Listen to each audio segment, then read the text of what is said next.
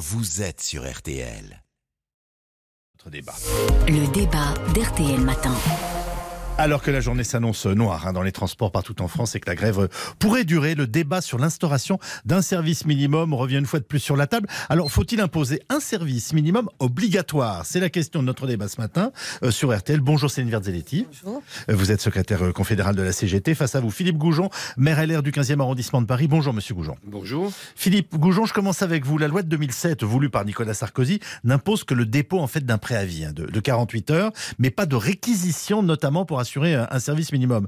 Est-ce que vous pensez qu'effectivement, il faut aller plus loin et obliger une partie du personnel à assurer un minimum dans les transports? Ben oui, d'ailleurs, à l'époque, Nicolas Sarkozy avait affirmé qu'en France, maintenant, quand il y avait des grèves, on- personne ne s'en C'est apercevait. faux. Et bien voilà, donc euh, il faut appliquer maintenant euh, euh, cette, euh, cette affirmation. Et c'est la raison pour laquelle euh, il n'y a pas aujourd'hui encore un bon équilibre entre le droit de grève, qui bien sûr doit être préservé, personne ne le conteste, hein, il a la valeur constitutionnelle d'ailleurs, mais aussi il doit s'exercer, comme le dit la Constitution, dans le cadre des lois qui le réglementent. Mais soyons concrets, il faut fixer des seuils? Enfin, euh, comment Ah ben, je pense que dans un, en tout cas, euh, il faut préserver à la fois le principe de continuité des services publics Mhm. et aussi la liberté d'aller et venir. Euh, ce qui sont deux principes aussi importants que le droit de grève et, aussi euh, euh, garantis par notre législation.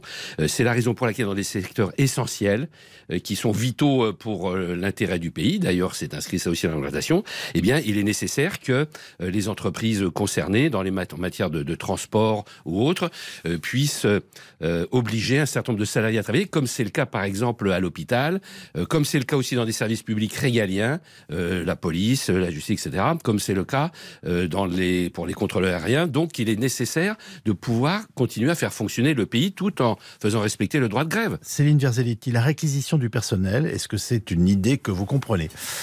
Euh, non, euh, après, il y a cer- certains secteurs, vous l'avez dit, qui répondent à, des besoins euh, vitaux. Donc, euh, comme la santé, par exemple, où il y a un service minimum. Mais euh, Travailler, c'est pas un besoin vital pour des salariés, surtout quand ils gagnent péniblement leur vie. non, mais ça- là, je parle pas des salariés qui doivent aller travailler, parce qu'on peut très bien les Oui, mais c'est la rémunérer. question que je vous pose. Non, non, mais ça, il y a, par exemple, quand un patron met euh, des salariés en chômage partiel, pour X raisons, ils sont quand même rémunérés, ils sont en chômage partiel parce que ce n'est pas de leur fait, ils ne peuvent pas aller travailler, donc il y a, il y a des moyens.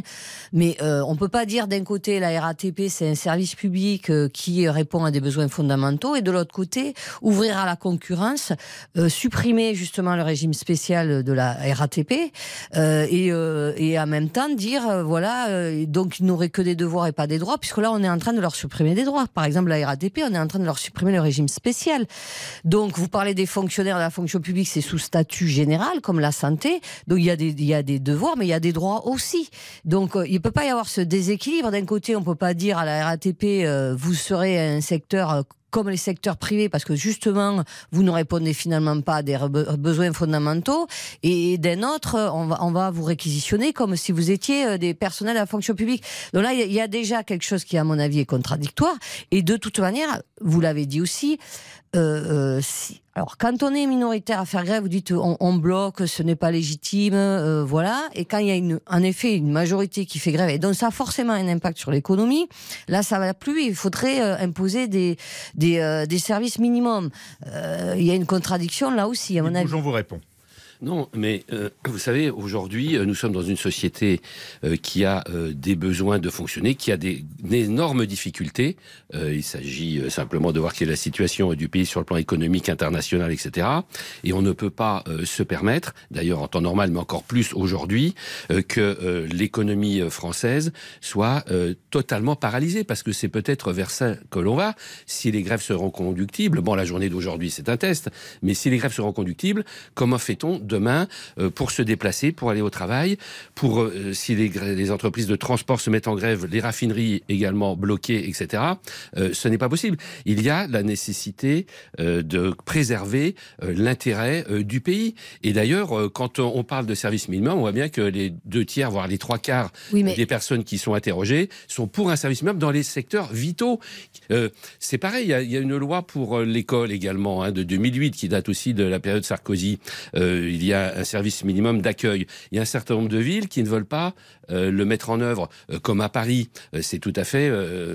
ça, ça Non, ne respecte pas la loi. On ne respecte pas la loi. Non, mais si. Et on doit pouvoir aussi, pour les parents qui vont travailler, bah, mettre leurs enfants grève- la- à l'école. C'est une gêne non, énorme. Et la grève ne doit pas tout emporter avec elle comme un non, raz de mais- marée, Oui, mais alors, même si elle est légitime. Vous n'êtes plus pour le droit de grève, si, c'est un droit constitutionnel. si, la, grève, c'est la cessation. Il y a des lois déjà qui la réglementent, la grève. Donc il s'agit simplement d'aller un peu plus loin en assignant bah non, bah, des si personnels vous assignez des essentiels dans les personnes missions et que essentielles. ça, finalement, euh, il n'y a plus de cessation de service, Non, non, non. eh bien, il n'y a, plus raison de, faire grève. On Si- parle de secteur et quand essentiel. vous, vous parlez de mettre à mal le pays, je suis désolée. C'est- Aujourd'hui, c'est le gouvernement qui le fait. Ça, c'est votre Il impose une politique. réforme qui est injuste. L'opinion qui politique. va je mettre à mal ce pays, qui va surtout impacter les salariés. Et, et ça, c'est pas possible. C'est Ah des bon. véritables régressions sociales que nous impose ce politique gouvernement. sur la réforme. Moi, C'est pas une opinion politique. Concrètement, on nous demande de travailler deux ans de plus, monsieur. Ça, c'est pas une opinion politique. Pardonnez-moi, je reviens au, au- au cœur du, du- du problème. Dans service public, il y a ces deux mots, service et public.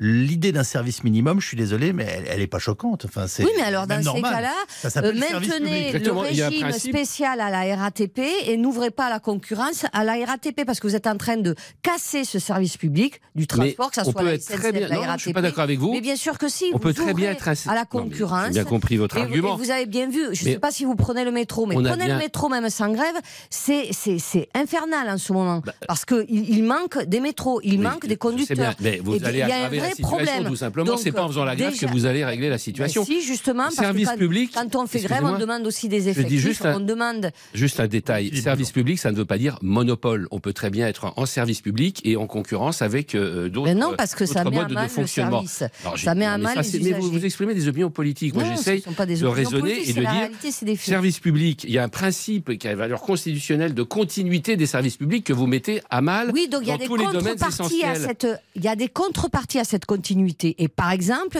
les régimes spéciaux, ça sert à ça aussi. C'est à ces contreparties. Parce que la continuité de service, ça veut dire aussi travailler la nuit. Ça veut dire une pénibilité. C'est pour ça aussi que Mais les conducteurs le de la. RATP aujourd'hui je suis- peuvent mais partir plus tôt. c'est normal. Demain, ils ne le pourront plus avec cette réforme. Je Donc me- vous êtes en je me- train de je me supprimer les prononce pas sur la cette réforme. Là, je crois que c'est pas le débat du jour, même si oui, évidemment ça- compte. On ça dit quand même. lien, justement. Oui, mais je dis que à partir du moment où on est en service public, bien sûr, on doit bénéficier d'un certain nombre de contreparties. Mais ça ne veut pas dire euh, faire tout et n'importe quoi. Non, mais ça donne- et bloquer un pays tout Non. entier. On pourrait Mais- parler des raffineries où vous allez aussi euh, bloquer avec quelques salariés. D'ailleurs, il y a une possibilité de réquisition là que le gouvernement a essayé de mettre en place lors des dernières. euh, Oui, mais pas n'importe comment. Il y a la Pas loi, il y a le droit. Et bien sûr, mais voilà, mais Donc, respecter aussi le droit aujourd'hui- d'aller et venir, euh, Mais- le droit, la continuité du service Oui, public. mais il y a le droit euh, de le droit grève. de travailler. Il y a le droit de grève. aussi, et le, le droit d'être scolarisé. Sans démagogie de ma part, on entendait ce matin Droit euh, toutes ces femmes de ménage notamment qui Oui. font un, un boulot euh, terrible toute la journée et qui se sont levées à 4 heures pour prendre leur, euh, leur RER, leur métro. Euh, pour la plus tard, elles n'ont même pas le choix. Il faut qu'elles aillent travailler. Euh, et elles ne peuvent pas se permettre de, de- voilà. Et elles expliquaient qu'elles allaient vivre une journée absolument épouvantable. Euh, J'ai envie de vous dire que pour elles, un service minimum est nécessaire et parfaitement Et compréhensible. pour les plus vulnérables, c'est ça, c'est eux qui. Répondez-vous Non, le, le- service minimum doit, doit être. Et il est mis en place dans des services, je le redis, qui répondent à des besoins vitaux, vitaux comme à la santé, où il y a des mobilisations, mais en effet, il y a un service minimum parce que ça doit être ouvert services et vitaux. euh, 24 heures sur 24, pas, pas de la même nature quand même. c'est pas de la même nature quand même. Mais vous savez très bien, regardez Alors, pendant la crise sanitaire ce qui s'est passé. Il y a des- les- je suis des pendant la crise sanitaire, qui a continué les services on, les a vus, les, les services essentiels. Je ne dis pas que les autres ne sont pas importants et fondamentaux. en fait Il y a des services vitaux, monsieur. On Le, loi, le droit de grève est réglementé aussi euh, dans l'éducation nationale, dans les écoles, puisqu'il y a le SMA, le service minimum d'accueil, et aussi dans les transports. Donc, euh, vous voyez bien que ce sont des services vitaux. Mais ce ne sont pas des services vitaux. Ils sont fondamentaux. Mais vitaux, non. C'est pas ce que pensent les Français. hein. Les deux tiers d'entre eux pensent Ah bah qu'il faut un service tout cas, minimum dans ces les deux services. tiers des Français pensent que la réforme